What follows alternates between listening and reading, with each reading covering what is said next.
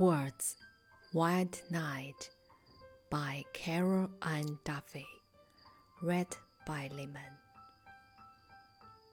Somewhere on the other side of this white night, and the distance between us, I'm thinking of you.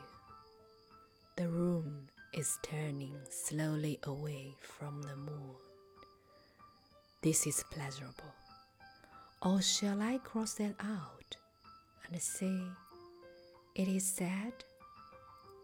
In wild tenses I sing an impossible song of desire that you cannot hear. La la la la. See? I close my eyes and imagine the dark hills I would have to cross to reach you. For I am in love with you.